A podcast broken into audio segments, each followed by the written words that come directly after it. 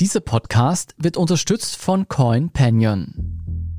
Meine Damen und Herren, willkommen in der Hofburg. Wie immer unter dem Bildnis von Maria Theresia. 6. Dezember 2021. Ich auch alle Zuseherinnen. Im Maria-Theresien-Saal der Hofburg in Wien ernennt Bundespräsident Alexander van der Bellen den neuen Bundeskanzler von Österreich. Ich gelobe, dass ich die Verfassung und alle Gesetze der Republik getreulich beobachten und meine Pflicht nach bestem Wissen und Gewissen erfüllen werde. Ich gelobe.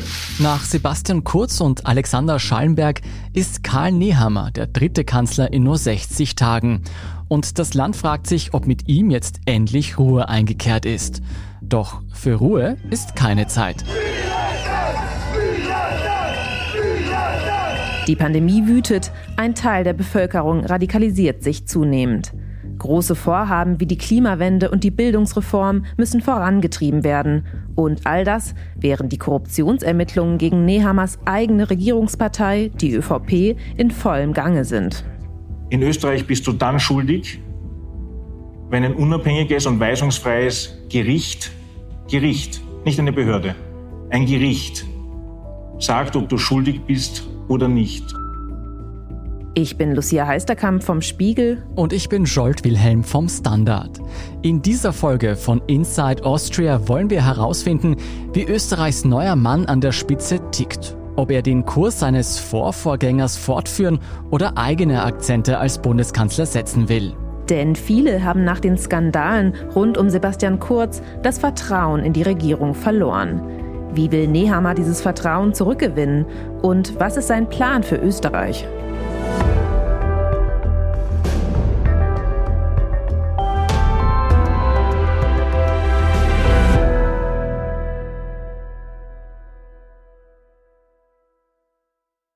Österreich Inside Krypto?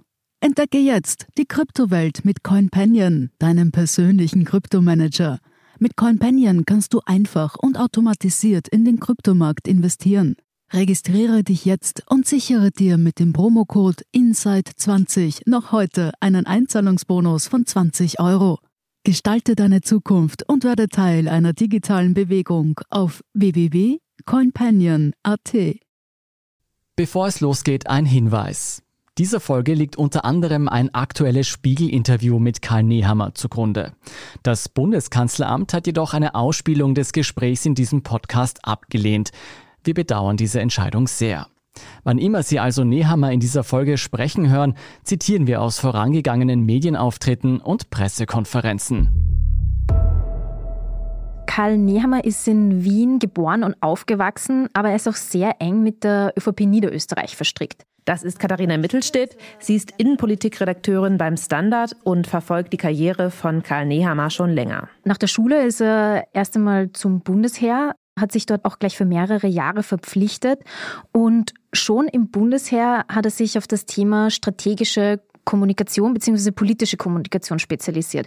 Er hat auch dann einen entsprechenden Lehrgang an der Donau-Universität Krems besucht und ist dann auch tatsächlich zuerst in die ÖVP-Bundesparteizentrale und dann weiter in die Parteiakademie gewechselt. Da beginnt im Grunde die Verniederösterreicherung von Karl Nehammer, wenn man so möchte. Er wird zum Geschäftsführer der niederösterreichischen ÖVP-Parteiakademie und lernt dort quasi jeden kennen, den man als Schwarzer, also ÖVP-Mann in Niederösterreich so kennen muss. Katharina, wie ist dann Nehammer vom Bundesland Niederösterreich in die Hauptstadt Wien gekommen? Also 2018 wird dann Karl Nehammer im Grunde in die Spitzenpolitik berufen von Sebastian Kurz. Der macht ihn zum Generalsekretär der ÖVP und später zum Innenminister. Welche Werte vertritt denn Nehammer als Politiker? Also Karl Nehammer ist, glaube ich, schon ein astreiner ÖVP-Politiker, der das Wertefundament der ÖVP bis in die Wurzel verinnerlicht hat. Rein inhaltlich unterscheidet ihn von Sebastian Kurz auch gar nicht besonders viel. Also wenn man sich zum Beispiel das größte politische Schlaglicht von Kurz, also die harte Linie in Migrationsfragen, wenn man sich die anschaut, da tickt Karl Nehammer bestimmt nicht groß anders.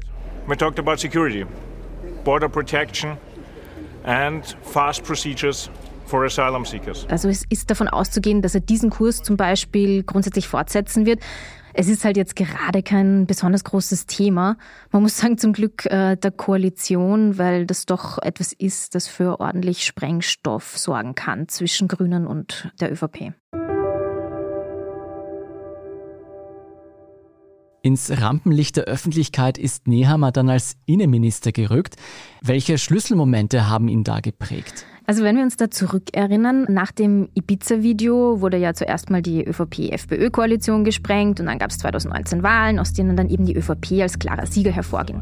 Nach der Veröffentlichung eines Enthüllungsvideos ist das Land in eine schwere Regierungskrise geraten. Als Antwort auf die Ibiza-Affäre hat der österreichische Kanzler Sebastian Kurz die Koalition mit der rechtspopulistischen FPÖ aufgekündigt. Mehr als 38 Prozent der Österreicher haben ihn und seine ÖVP gewählt. Und die Türkis türkis-grüne Ära hat, wenn man so möchte, begonnen. In der wurde Nehammer zum Innenminister. Man hört immer wieder Gemunkel, die Rolle, die er dann da quasi eingenommen hat, hat ihm selbst gar nicht immer so besonders gut gefallen. Wenn wir uns erinnern, er stand damals im Zentrum des ersten großen innerkoalitionären Streits. Die Abschiebung eines zwölfjährigen Mädchens aus Wien nach Georgien schlägt in Österreich unverändert hohe Wellen. Als wir dann losgefahren sind, habe ich einfach sehr viele Menschen gesehen und Polizisten, die die Menschen weggedrückt haben und zu Boden gedrückt haben. Da ging es um die Abschiebung von mehreren minderjährigen Mädchen unter eben seiner Zeit als Innenminister. Das hatte doch einiges an Sprengpotenzial. Das hat die Grünen zum ersten Mal so richtig auf die Barrikaden gebracht. Das war ja so der erste große Bruch in diese Regierung und ich glaube, es hat sich das Verhältnis dann danach etwas äh, verändert. Gleichzeitig wurde unter der Zeit, als Karl Nehammer Innenminister war, in Wien der Terroranschlag verübt. Kein Terroranschlag wird es schaffen, dass unsere Gesellschaft im Zusammenhalt zerrissen oder gespaltet wird.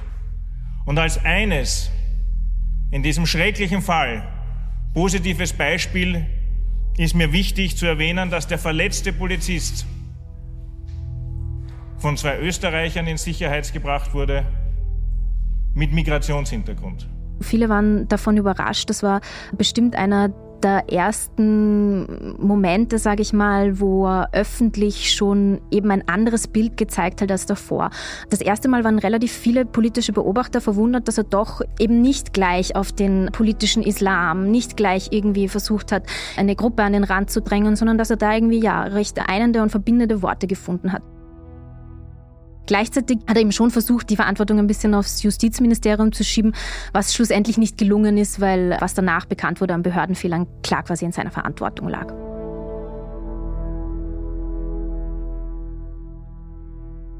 Ich glaube, er hat diese Rolle des harten Politikers danach auch wieder sehr stark eingenommen in der Corona-Krise. Da ist er wieder genau so aufgetreten, wie man irgendwie auch schon davor als Generalsekretär kannte. Ja?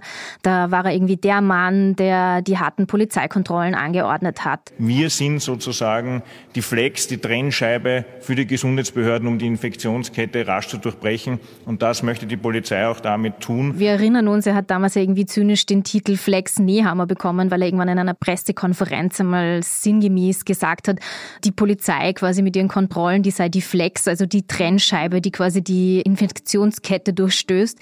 Also auch da war er irgendwie wieder lange der Bad Cop, der eben rigide kontrollieren hat lassen. Also zum Sympathieträger, glaube ich, wird man so nicht. Das ist, glaube ich, auch ein generelles Phänomen. In der Politik gilt der Innenminister zwar als ein sehr prestigeträchtiger Job, aber in der Außenwahrnehmung ist er doch recht undankbar. Seit 6. Dezember ist ja Karl Nehammer jetzt nicht mehr Innenminister, sondern Bundeskanzler. Wie hat er sich denn in den ersten Monaten geschlagen? Also sein Auftritt hat sich zweifelsfrei geändert. Da ist sich, glaube ich, jeder politische Beobachter, jede politische Beobachterin sicher. Man muss sagen, er ist in einer sehr heiklen Phase dieser Pandemie zum Kanzler geworden. Ich gebe zu, ich stehe heute da und bin nicht nur gespannt auf diesen neuen Lebensabschnitt, sondern ich freue mich auch darauf. Kurz hat sich aus der Politik verabschiedet. Da war Österreich gerade wieder inmitten eines Lockdowns. Die umstrittene Impfpflicht ist gerade angekündigt worden, war aber noch nicht umgesetzt. Das war quasi ja ein ordentliches Packerl, wie man in Österreich sagt, dass er da irgendwie gleich zu tragen hatte.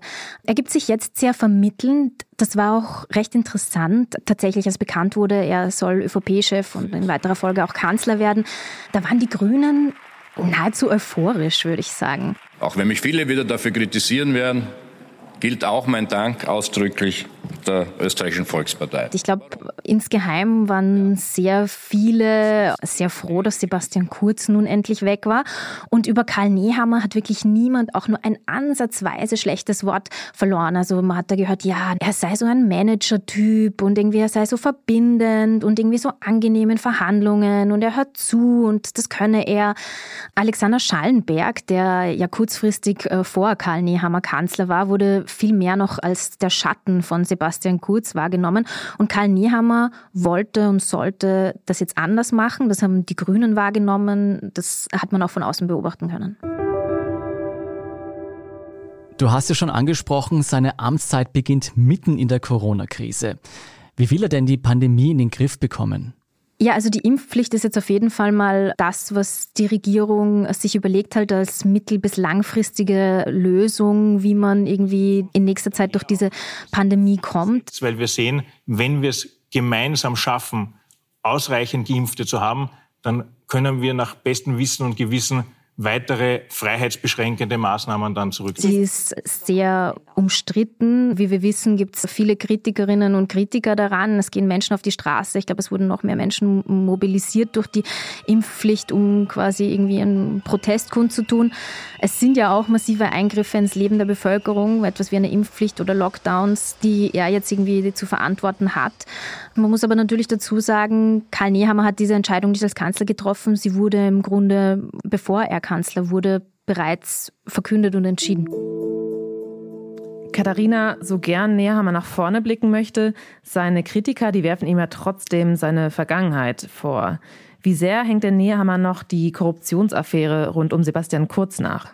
Also die ÖVP ist definitiv angeschlagen. Bei beiden Umfragen stürzt die ÖVP massiv ab und ist nur mehr hauchdünn vor der SPÖ. Das sieht man in Umfragen, das hört man selbst, wenn man in die ÖVP hineinhört. Es ist ein ganz anderes Selbstverständnis da, seit irgendwie all diese Dinge aufgekommen sind und dann Sebastian Kurz, der ja lange irgendwie als der absolute Heiland galt, abgetreten ist.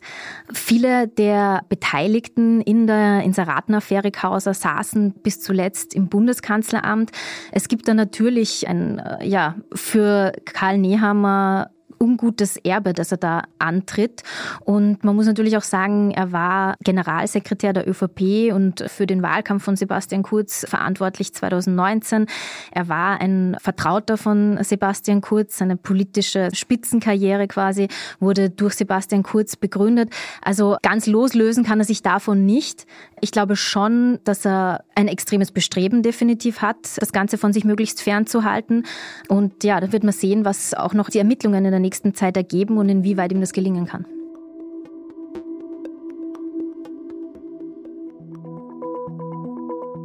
Nehammer hat also als Innenminister den Hardliner gegeben und ist jetzt ein schweres Erbe als Bundeskanzler angetreten mitten in einer der kritischsten Phasen der Pandemie. Die große Frage, die sich nun stellt, was hat Nehammer vor in seiner Kanzlerschaft? Und wird mit ihm tatsächlich ein frischer Wind in die korruptionsgebeutelte österreichische Politik wehen? Oliver Dasgupta, du bist Autor für den Spiegel und den Standard und berichtest ja über österreichische Politik. Du hast dich zusammen mit deinem Kollegen Walter Mayer diese Woche mit Nehammer ja zu einem längeren Gespräch getroffen. Welchen Eindruck hat denn da Nehammer auf dich gemacht? Vom Gesamteindruck war es so, dass Nehammer ganz anders wirkte als etwa sein Vorvorgänger Sebastian Kurz. Kurz hat ja immer gerne vor einem Interview schon für sich selber gewusst, diese zwei Botschaften, diese zwei Kernsätze möchte ich loswerden. Und äh, der Rest drumherum waren dann oft wolkige Phrasen. Und so lasen sich dann die Interviews meistens auch bei Schallenberg war es auch so, dass der hat seine Ausstrahlung gehabt, als ob er sein altes Leben als Außenminister, dass er das wieder zurückhaben möchte. Und bei Nehammer war das anders. Da hat man schon den Eindruck gehabt, der nimmt die Aufgabe ernst. Ja, da will einer bleiben. Man hat ja bei TV-Auftritten von Nehammer oft das Gefühl, dass er sehr ernst wirkt und ziemlich selten lacht. Wie war das bei eurem Interview? Er war teilweise ernsthaft, aber er wirkte relativ gelöst. Was auch interessant war, der Mann ist natürlich gecoacht und der kann Kommunikation, wie man so schön sagt. Gleichzeitig Emotion blitzt bei ihm immer wieder durch und das macht ihn aber auch ein Stück weit authentischer. Die Katharina hat uns vorhin erklärt, dass Nehammer die ganze Causa Kurz definitiv auch noch nachhängt. Was hat denn Nehammer selber dazu gesagt? Will er unter seiner Führung die Missstände beseitigen? Da hat er natürlich äh, keine negative Silbe über Kurz und äh, die anderen beschuldigten Parteifreunde hat er fallen lassen. Das war erwartbar, nachdem er ohnehin schon vor kurzem diese sehr gewagte These in den Raum gestellt hat, die ÖVP habe kein Korruptionsproblem. Wogegen ich mich verwehre, ist, ist ein Pauschalverdächtigungen gegen die österreichische Volkspartei. Dort, wo Fehler passiert sind, dort muss hingeschaut werden, da muss entsprechend gehandelt werden. Das macht auch jetzt die unabhängige und weisungsfreie Gerichtsbarkeit dann am Ende des Tages. Dann kann man tatsächlich sagen, hat Schuld im wahrsten Sinne des Wortes stattgefunden und wo nicht. Interessant war auch, wir haben ihn angesprochen auf die sehr heftigen Angriffe auf die Wirtschafts- und Korruptionsstaatsanwaltschaft die Kurz ja auch selber begleitet hat. Der Vorwurf der Parteilichkeit äh, wurde da in den Raum gestellt, unbewiesen bis zum heutigen Tage. Und Nehammer ist da zwar ausgewichen, aber durch das Ausweichen hat er auch gezeigt, dass er macht sich diese Vorwürfe nicht zu eigen. Er hat sie auch nicht wiederholt. Er hat die Vorwürfe nicht wiederholt, also zum Beispiel, dass die WKSDA, die Wirtschafts- und Korruptionsstaatsanwaltschaft, von links unterwandert sei, wie es ja unter Kurz einige Spitzen aus der ÖVP behauptet haben. Aber angekündigt, dass er die Skandale in der ÖVP aufarbeiten will, hat er auch nicht, oder? Nein, er hat natürlich betont, solange niemand rechtskräftig verurteilt ist, gilt er als unschuldig. Ja, ohnehin ist das klar und ähm, auch, dass keine Institution des Staates, auch nicht die Justiz, dass die sakrosankt sei. Aber da hat er sich so ein bisschen reingeflüchtet. Oliver Nehammer ist ja in seiner neuen Rolle als Staatsmann nicht allein. Sein deutscher Amtskollege, der Bundeskanzler Olaf Scholz, der wurde ja auch erst im Dezember vereidigt. Habt ihr im Interview auch über die Beziehung zu Deutschland gesprochen? Ja, also dazu haben wir ihn gefragt. Deutschland ist grundsätzlich ein wichtiger Partner für Österreich. Also wir haben Nehammer daran erinnert, was Sebastian Kurz in der äh, Schlussphase des deutschen Bundeswahlkampfs im Herbst von sich gegeben hat. Da war Kurz in Berlin und hat seinen christdemokratischen Parteifreund Armin Laschet besucht, demonstrativ unterstützt und hat auch über Twitter äh, eine ziemlich starke Aussage gemacht, nämlich ähm, sinngemäß, Armin Laschet müsse gewinnen. Europa könne sich keinen Totalausfall leisten. Und mit Totalausfall meinte er offensichtlich eine Regierung, die, das war ja damals schon absehbar, von Olaf Scholz geführt werden würde. So ist es ja aber gekommen. Wir haben jetzt eine linksliberale Regierung in Deutschland und Nehammer hat demonstrativ das gute Einvernehmen mit Scholz vorangestellt. Der hat beispielsweise gerade was die Krise zwischen Russland und der Ukraine angeht, da hat er hervorgehoben, dass man da an einem Strang ziehe. Wir haben ja ganz intensive Beziehungen zueinander. Ich habe gestern noch die Gelegenheit genutzt, schon kurz mit Olaf Scholz zu sprechen. Ich habe ihn auch eingeladen ähm, nach Österreich, weil es einfach wichtig ist, dass wir hier gute partnerschaftliche Beziehungen haben und Deutschland. Er hat auch wiederholt die aus Deutschland stammende EU-Kommissionspräsidentin Ursula von der Leyen lobend erwähnt. Auch das ist ein neuer Akzent, also dass er betont, wie eng man mit Berlin zusammenarbeitet und den Parteihintergrund, den hat er einfach weggelassen. Also das klingt so, als wäre Nehammer jemand, der verbinden will, wenn es um Deutschland geht. Wenn wir wiederum auf ganz Europa schauen, da ist Kurz ja immer wieder mit seinen sehr harten Positionen zu Migrationsfragen aufgefallen. Und auch bei der Pandemiebekämpfung hat er sich mit seinen, ja, kontroversen Ansagen einen Namen gemacht. Unterscheidet sich Herr Nehammer von seinem Vorvorgänger Kurz?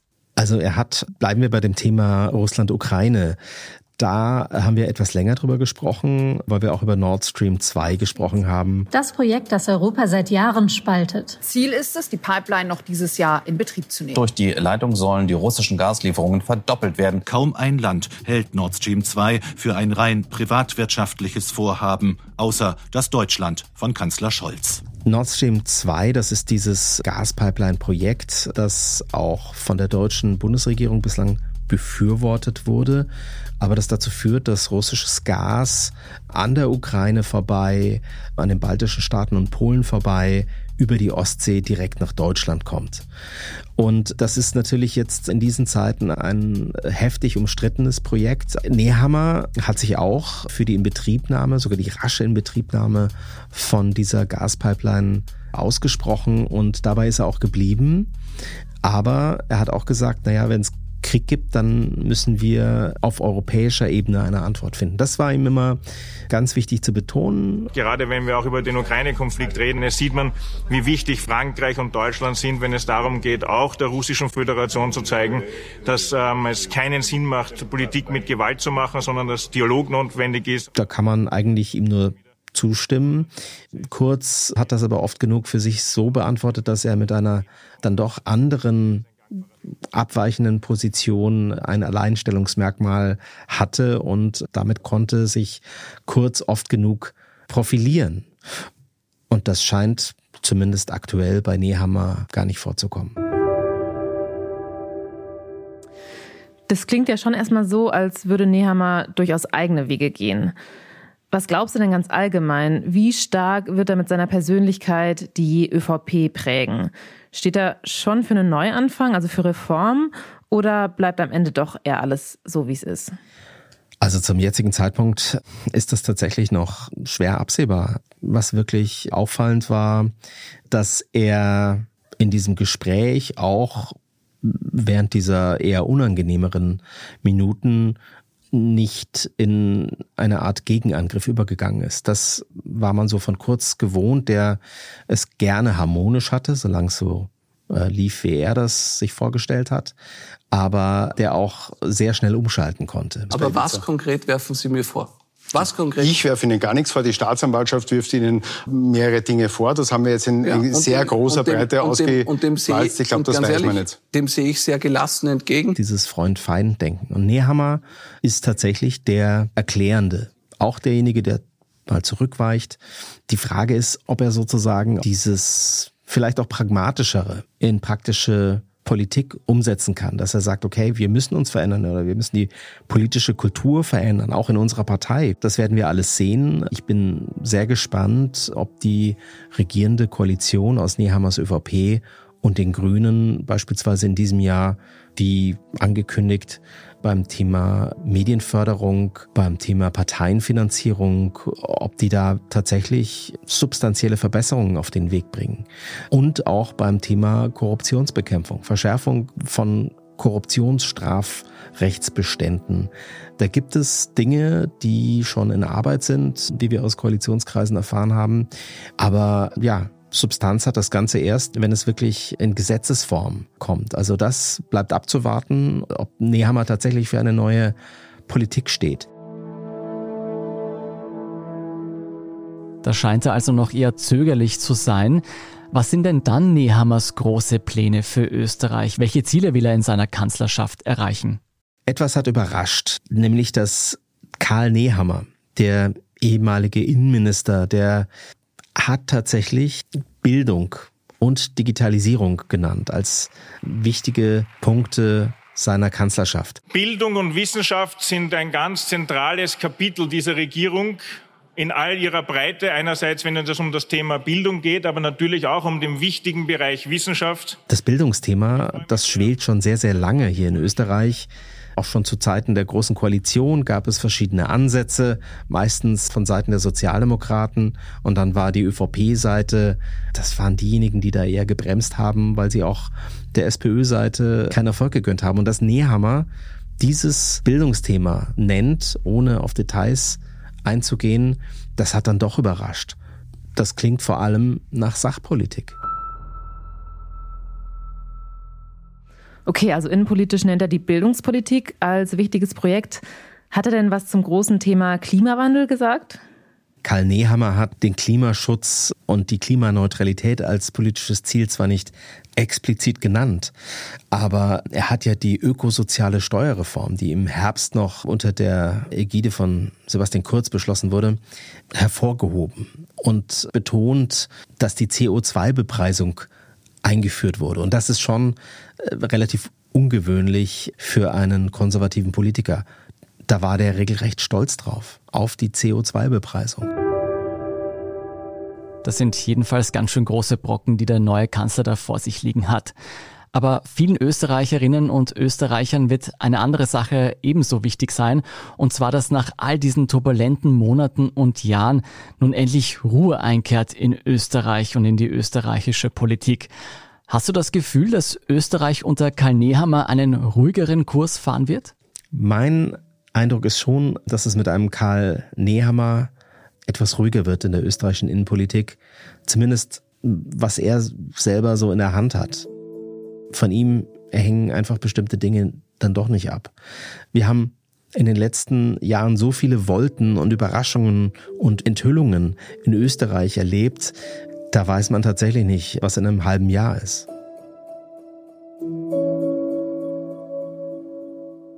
Wir halten also fest, Nehammer steht Sebastian Kurz inhaltlich sehr nah, tritt aber als Kanzler anders auf und will sich politisch durchaus emanzipieren. Mit der ökosozialen Steuerreform und dem Thema Bildung gibt es ja auch viel zu tun. Und zumindest scheint es so, als würde er die polarisierenden Töne seines Vorvorgängers Sebastian Kurz hinter sich lassen. Ob es unter seiner Führung allerdings zu einer echten Aufarbeitung der Korruptionsaffären innerhalb seiner Partei kommt, ob er die strukturellen Probleme in Österreich wirklich lösen kann und will, das steht weiter unter einem großen Fragezeichen. Inside Austria hören Sie auf allen gängigen Podcast-Plattformen, auf der Standard.at und auf spiegel.de. Unsere journalistische Arbeit können Sie am besten mit einem Abonnement unterstützen. Alle Infos zu einem Standard-Abo finden Sie auf abo.derstandard.at. Und unsere Hörerinnen und Hörer können mit dem Rabattcode Standard jetzt drei Monate lang für 30 Euro das Angebot von Spiegel Plus testen und 50 Prozent sparen. Alle Infos dazu finden Sie auf spiegel.de slash der Standard. Alle Links und Infos stehen wie immer auch in den Show Notes zu dieser Folge. Danke fürs Zuhören und allen, die an diesem Podcast mitwirken. Produziert wurde diese Folge von Christoph Grubitz. Ich bin Lucia Heisterkamp. Ich bin Jolt Wilhelm. Wir sagen Tschüss und Papa.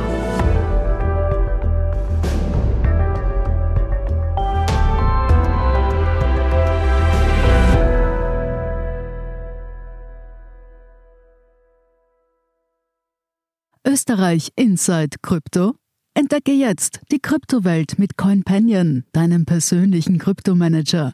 Mit CoinPanion kannst du einfach und automatisiert in den Kryptomarkt investieren. Registriere dich jetzt und sichere dir mit dem Promocode INSIDE20 noch heute einen Einzahlungsbonus von 20 Euro. Gestalte deine Zukunft und werde Teil einer digitalen Bewegung auf www.coinpanion.at.